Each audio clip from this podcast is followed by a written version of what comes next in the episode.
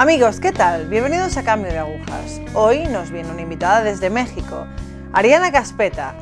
Bienvenida Ariana, gracias por estar aquí con nosotros. Gracias a ti Cristina por haberme invitado, es una gran emoción poder compartir mi testimonio de vida con ustedes. Bueno, vamos a empezar. Ariana, ¿en qué tipo de familia te criaste? ¿Cómo era tu infancia, tu niñez?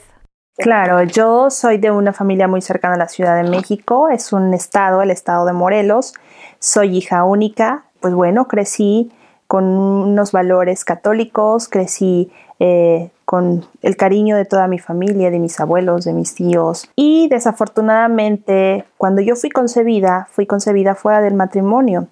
mis padres eran muy, muy chicos, mi mamá tenía 20 años, mi papá 19 años, y pues bueno, fue un parto, parte aguas en la vida de mis padres porque, bueno, ellos no estaban preparados para ser padres a esa edad. Mi papá estaba en la preparatoria, eh, mi mamá se encontraba estudiando enfermería cuando yo llego a su vida.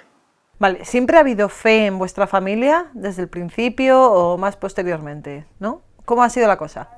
De mi padre no tanto. De mi madre sí, pero eh, de unos 6, 7 años hacia acá, que mi mamá está en renovación carismática del Espíritu Santo, ha crecido muchísimo la fe de mi mamá. Vale, entonces no creciste dentro de la iglesia. De iglesia sí, pero de misa dominical, únicamente. O sea, mi abuela, a pesar de ser terciaria de la eh, orden franciscana, eh, pues no, a mí me llevaba, de hecho a mí me cría mi abuela. Yo traigo eh, los valores de ella y a través de ella es que surge esta unión y este acercamiento a Dios, ¿no? Porque ella obviamente me llevaba a sus grupos de oración, pero de mis padres, pues no, porque todo el tiempo estaban trabajando. Entonces, bueno, creces así, en este ambiente.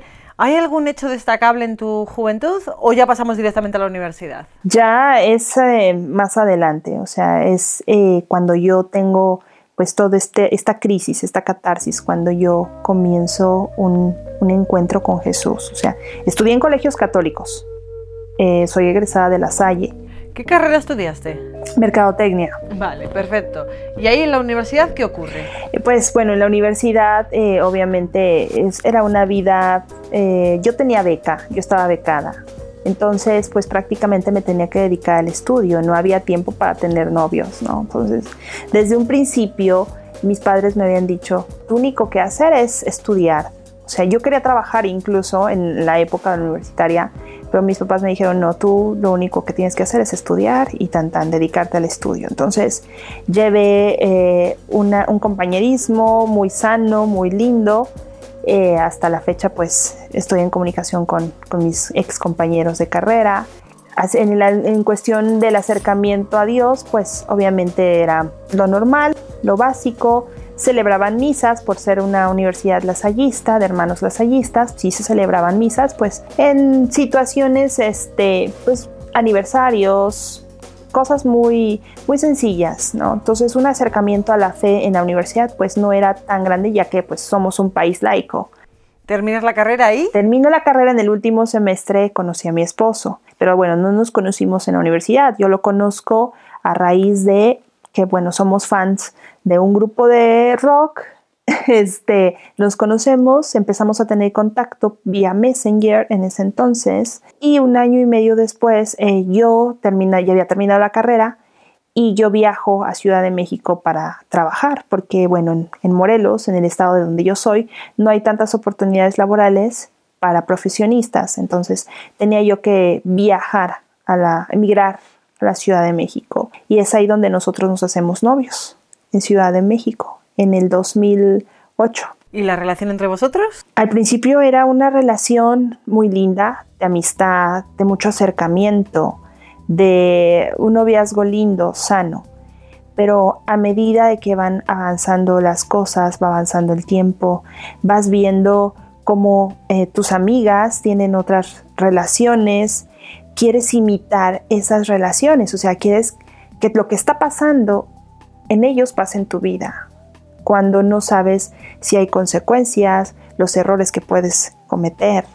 Entonces llevábamos una relación eh, al principio linda, pero poco a poco fue aminorando esa relación, o sea, fue haciéndose más de mi parte hacia mi esposo, más, más tosca, más de manipulación, control, mucho celopatía, celaba yo a mi, a mi novio en ese entonces, o sea, era un control total hacia él, de no permitirle hacer nada, de no tener amigos, de prácticamente tenerlo amarrado, ¿no? Amarrado a mí, ¿no? es, empiezo a tener eh, psicosis, empiezo a tener esos sentimientos de, de orgullo, de odio, de decir, tú no puedes respirar, tú no puedes, o sea, yo sí lo puedo hacer, pero tú no. Entonces, llega un momento en el que comienzo a imitar lo que mis amigas estaban haciendo en ese entonces. Entonces, le digo a mi novio, vamos a vivir juntos.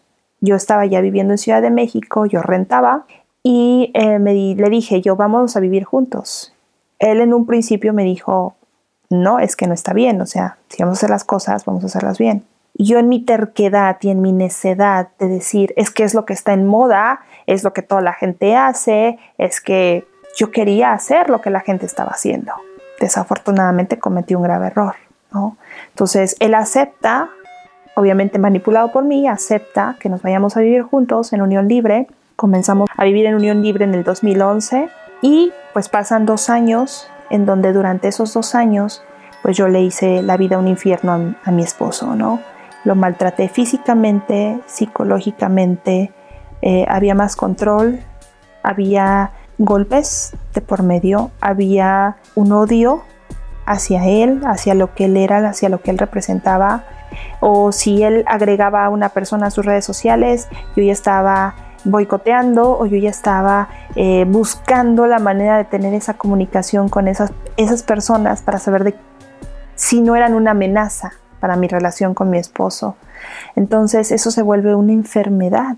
Comencé a presionarlo para que me diera el anillo de compromiso, porque obviamente pues yo no iba a estar viviendo con él toda la vida en unión libre, o sea, yo quería afianzar el compromiso, quería tenerlo de alguna manera amarrado, ¿no? Entonces comienzo a presionarlo para que me diera el anillo de compromiso, para que formalizáramos. No había día en el que yo no le dijera cuándo me vas a dar el anillo, cuándo me vas a dar el anillo. Él se vio forzado a dármelo y pues a cumplirme el capricho, ¿no? Porque durante todo este tiempo él permaneció callado, no decía nada. Él aceptaba el, o sea, aceptaba cada cosa que yo hacía, que yo decía. Nunca decía basta, nunca decía hasta aquí, o sea, Pasan los dos años que vivimos en unión libre y nos casamos. ¿Por la iglesia? Nos casamos por la iglesia.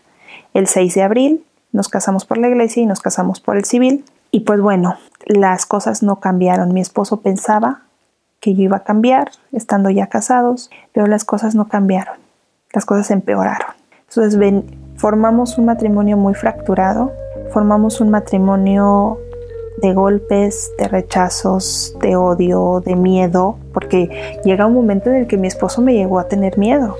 Entonces eh, llegamos al matrimonio y se da cuenta mi esposo que yo sigo siendo lo mismo, la misma persona. Los fines de semana yo lo abandonaba, yo me iba, me iba y lo abandonaba él.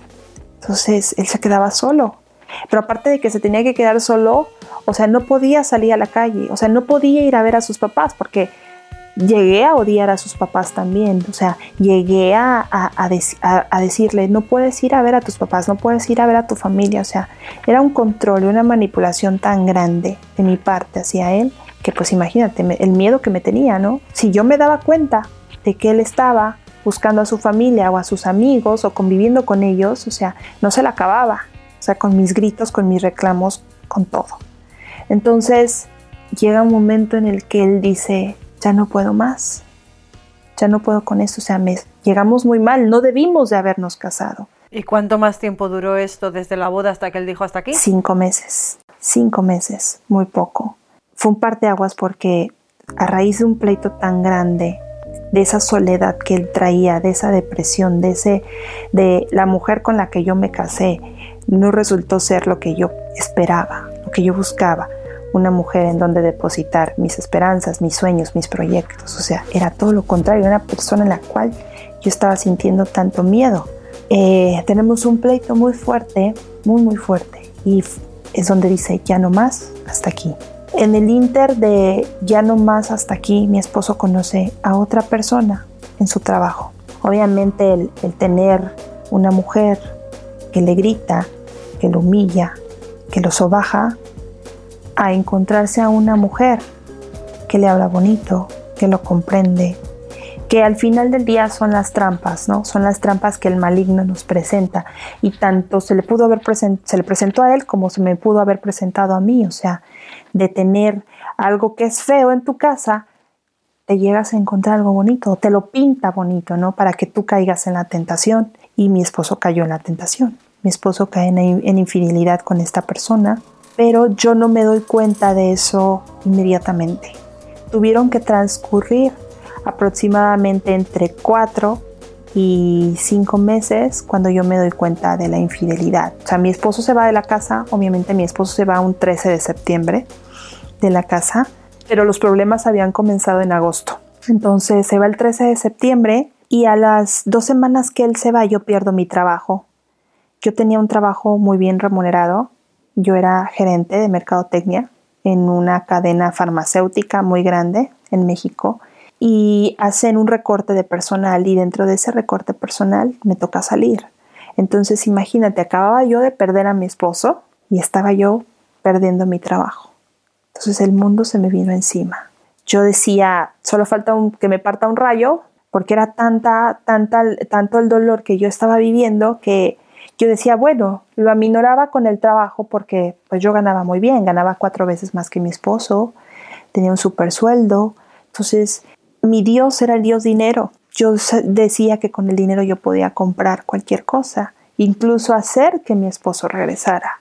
Y me doy cuenta de que pues nadie era indispensable y que así como había llegado el trabajo pues también también se podía ir entonces pues viene la ruina la ruina económica porque pues pierdo pierdo marido pierdo trabajo no entonces estuve todavía un mes más en la Ciudad de México y te digo esto porque pues yo nosotros rentábamos, entonces al irse mi esposo, al ya no haber un ingreso, el yo haberme quedado sin trabajo, obviamente me habían liquidado al 100%, pero pues bueno, no era lo mismo, o sea, no iba a estar yo viviendo sin trabajo, sin generar y estar pagando servicios, estar pagando renta, estar pagando comida. Entonces tomo la decisión de esperarme solamente un mes a buscar trabajo, que fue todo el mes de octubre y parte de noviembre, y pues al ver que yo no encontraba trabajo, pues decido regresarme a casa de, de mis papás.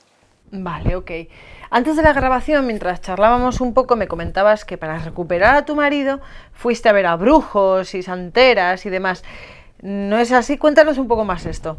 Sí, de hecho en ese inter, en ese espacio en el que yo me quedo sin trabajo, entré en desesperación y lo primero que se me ocurre pues son buscar brujos, buscar quien leyera las cartas, porque tenía la duda o la sospecha de que mi esposo estuviera con otra persona, pero no lo tenía muy claro.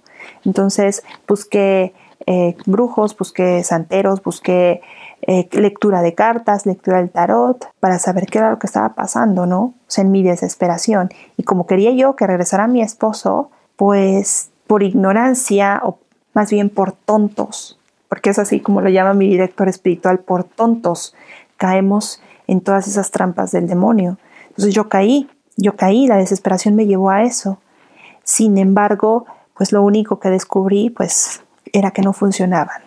¿No? Entonces yo caigo, o sea, todo lo que me pedían, que tráeme la foto de tu esposo, que tráeme esto, que tráeme una prenda, que tráeme el otro, yo iba y yo lo hacía. Sin embargo, cuando me leen las cartas, pues la, la que me leía las cartas me decía que no había una tercera persona. Me decía, no, tu, tu esposo está enojado, está muy enojado contigo, pero no te preocupes porque no hay una segunda persona, no hay otra mujer, no hay infidelidad. Entonces yo me la creía, ¿no? Porque pues me lo estaba diciendo la, la que adivina el futuro, ¿no? Entonces yo me lo creía. Sin embargo, pues yo, yo quería que mi esposo regresara a la fuerza.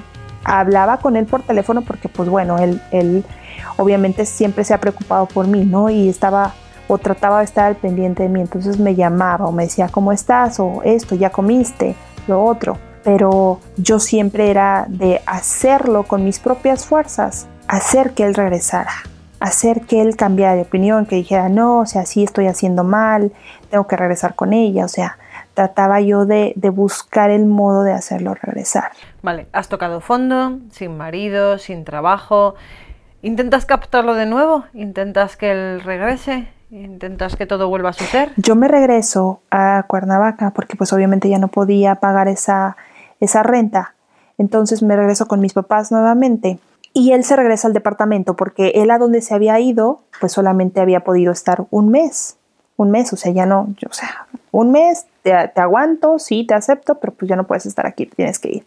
Entonces yo regreso a casa de mis papás, él se regresa al departamento y al, me voy de viaje porque pues mi mamá me vio que yo estaba en una depresión muy grande, pero yo ya empezaba como que acercarme a Dios, ¿sabes? Porque empezaba a ver videos en YouTube, eh, escuchaba al padre Ángel Espinosa de los Monteros, escuchaba a otros sacerdotes, escuchaba testimonios, o apenas empezaba a dar pasos por la restauración, porque obviamente buscaba, ¿no? O sea, yo buscaba, o sea, estaba viendo que la brujería, que el psicólogo, que el reiki, que todas estas tonterías no me estaban ayudando, pues voy a buscar por otro lado, ¿no? O sea, siempre dejamos a Dios al, último momento.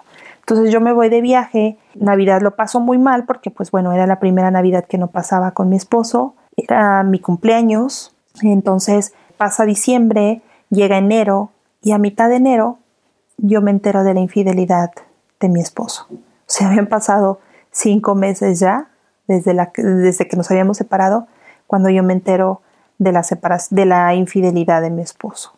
Entonces es para mí un golpe terrible porque en, el pasado yo lo había siempre celado, yo lo había eh, buscado o quererle buscar una situación con otra persona y nunca la hubo. Y ahora que no lo había yo de alguna manera celado, se estaba dando esta situación, ¿no? Entonces fue difícil para mí enterarme de esto, fue un dolor muy grande. Entonces ya estaba caminando en Dios, pero también yo quería con mis propias fuerzas hacer que mi esposo regresara, o sea, seguía yo queriendo hacer, o sea, sin confiar en Dios, sin tener esa fe en Él. Entonces vuelvo otra vez a caer en, los errores, claro, no de brujería ni nada de eso, pero sí en, a través de su familia, a través de influencia en su familia o queriendo que su familia me ayudara, porque obviamente él no quería ayudar, escuchar a mi familia. Mi familia quería hablar con él, pero él los rechazaba a todos. Entonces yo dije, bueno, voy a hablar con su familia, ¿no?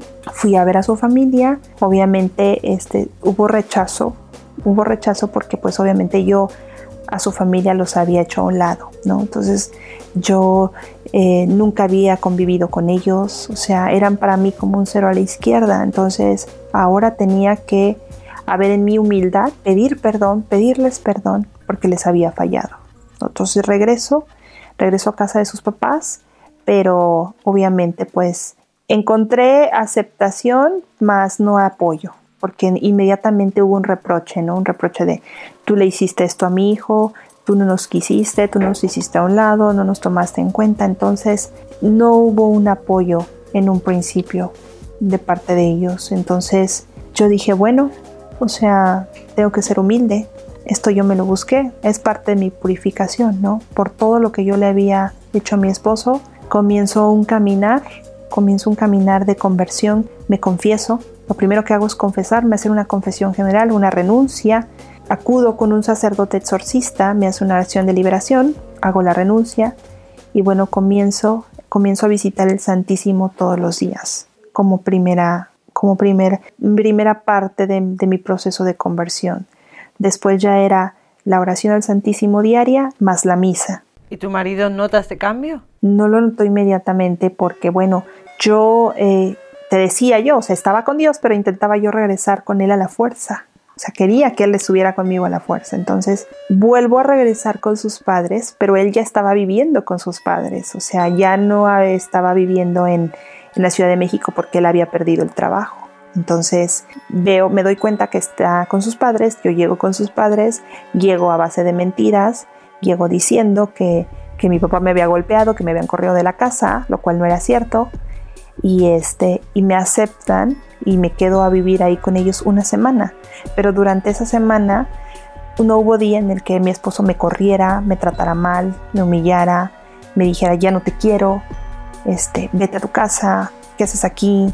Y en lugar de recibir el apoyo de sus padres, pues era todo lo contrario, ¿no? Entonces su mamá le dice, pues llámale a su mamá para que venga por ella. Y obviamente en mi casa no sabían que yo estaba con, con él, ni que estaba en casa de, mis de sus padres. Entonces viene mi mamá súper enojada por mí al otro día a recogerme y pues bueno, es, se hace todo un enfrentamiento en casa de mis suegros porque mi mamá me decía, es que ten dignidad, no te quiere, no lo está diciendo aquí, enfrente de sus padres, enfrente de mí, que no tienes dignidad, va, ve, sube por tu maleta y vámonos. Entonces termino yéndome con mi mamá, termino regresándome, pero me termino yendo con un dolor muy grande, porque yo sentía que cinco personas estaban en contra mía. Entonces accedo a lo que mi mamá me estaba pidiendo, me voy con ella, pero antes de irme yo le digo a mi esposo, si esto es lo que quieres, esto es lo que vas a tener. Ya no quieres saber de mí, pues te lo voy a cumplir. Entonces comencé, yo eh, me voy a casa de mis papás y bloqueo toda comunicación con él. Todavía dos semanas tuve el mismo número telefónico y me escribí a él porque lo que él quería era el divorcio, ¿sabes? O sea, la otra persona ya le empezaba a, obviamente, a estar exigiendo, ¿no? Que, que estuviera con ella y obviamente le pedía el divorcio. Le pedía que yo, que, tuviera, que fuera libre, ¿no? Él quería el divorcio, pero pues yo le dije que nunca se lo iba a dar. Dije, el divorcio no, porque yo creo en el matrimonio. Ya empezaba a tener un caminar con Dios, ya empezaba a saber, ya empezaba a leer el Evangelio, ya sabía lo que estaba yo teniendo, ya sabía lo que era el sacramento del matrimonio. Entonces, eh, me voy, me desaparezco por cuatro meses, yo me regresé a vivir a la Ciudad de México porque tenía ya otro trabajo y durante esos cuatro meses para mí fue, fueron los cuatro meses de purificación y al mismo tiempo de sanación, de conocer realmente a Jesús, a conocerlo en la Eucaristía, a conocer a su madre, el poder del Santo Rosario y a saber que yo estaba librando una batalla espiritual, que no podía luchar en mi carne, porque no estaba luchando contra la carne, sino contra potestades que yo no estaba viendo contra ese ego, contra ese orgullo, contra ese odio y sobre todo que tenía que perdonar. Tenía que perdonarlo para poder yo sanar. Entonces comienzo un proceso de sanación. Todo el mundo me pregunta, ¿y cómo fue ese proceso de sanación? Pues se fue a través del perdón y a través de mi amor a Cristo. De que antes de amar a mi esposo tenía que amar a Dios. Antes de poder recuperar un matrimonio, restaurar un matrimonio, tenía que entregarme por completo a Dios, de decir, soy tuya y de nadie más. Y en mis oraciones siempre yo le decía, Señor, que mi esposo vuelva a ti, que mi esposo vuelva primero a ti, porque cuando él vuelva va a ser lo correcto. Y para noviembre del 2014 llega a mis manos la consagración al Inmaculado Corazón de María, con los 33 días. Yo jamás había escuchado nada de la consagración. Entonces inicio ese proceso de esos 33 días y me consagro el primero de enero del 2015 en una festividad mariana y para el 3 de enero mi esposo me está pidiendo que regrese con él. Entonces todo esto se lo atribuyo a la Virgen, a su intercesión poderosa y obviamente a lo que escuchó Dios en mis oraciones, tuvo misericordia de mí, de mi matrimonio. Entonces, yo le dije a la Virgen, me consagro a tu inmaculado corazón, pero también consagro mi matrimonio a tu corazón. ¿Qué le dirías a una persona que ha pasado por tu misma situación o que está pasando ahora mismo por esta situación por la que tú has pasado? Que busque a Dios, que se entregue por completo, que ame primero a Dios, que le pida perdón por los errores que ha cometido, que, haga, que haya una entrega a su voluntad divina, porque es ahí, donde, cuando te entregas a su voluntad perfecta y divina, es cuando suceden los milagros, es cuando todo cambia, todo a tu alrededor cambia. Claro, hay un dolor, somos humanos y ese dolor no lo podemos quitar. Sin embargo, cuando tú te enamoras de Dios, te entregas a Él por completo, ningún amor es necesario ya. O sea, el, el, amor humano ya no es necesario porque ya tienes el amor de Dios, ¿no? Hay un canto de la hermana Glenda que es hermoso, o sea, ¿por qué mendigas amor en otros lados cuando tienes al amor de los amores. Y eso es yo lo que les digo, que se olviden por completo del esposo, lo pongan en las manos de Dios y se entreguen a Él por completo. Lo sirvan, porque hay que servir a Dios. Y ayuden, hagan obras de misericordia. Ese amor que la Madre Teresa de Calcuta nos enseña, ese amor al pobre, ese amor, esa humildad, esa sencillez, esa misericordia para mi prójimo.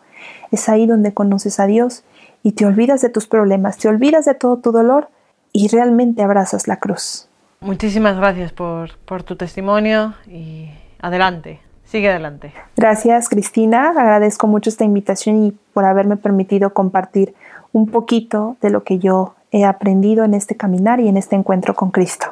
Gracias. Amigos, primero amar a Dios, luego amar a los demás, primero sentirse uno lleno, uno lleno de amor, para poder así dar amor a, quien nos rodea, a los demás. Os dejo. Gracias, gracias por estar ahí. Gracias.